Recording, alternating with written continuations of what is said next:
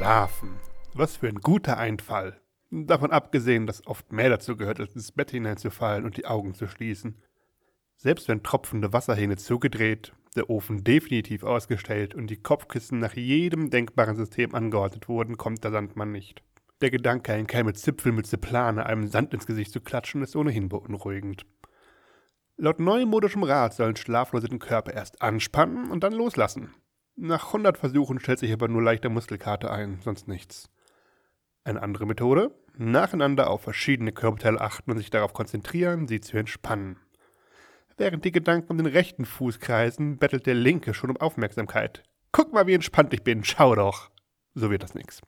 Zeit für Schäfchen zählen. Eins nach dem anderen hüpft vor dem inneren Auge über den Weidezaun. Irgendwo um das dreihundertste Tier geschieht der unausweichliche Zählfehler. Die davongesprungenen Schafe sind für eine erneute Inventur nicht auffindbar. Kurz herrscht Sorge um sie, dann reift die Erkenntnis, sie besuchen ihre Verwandten beim hessischen Ziegentag in Neukirchen. Mit der Angst aus dem Weg kehrt Ruhe ein. Schlaflosigkeit fehlt ihren Schrecken im Vergleich zur Schaflosigkeit.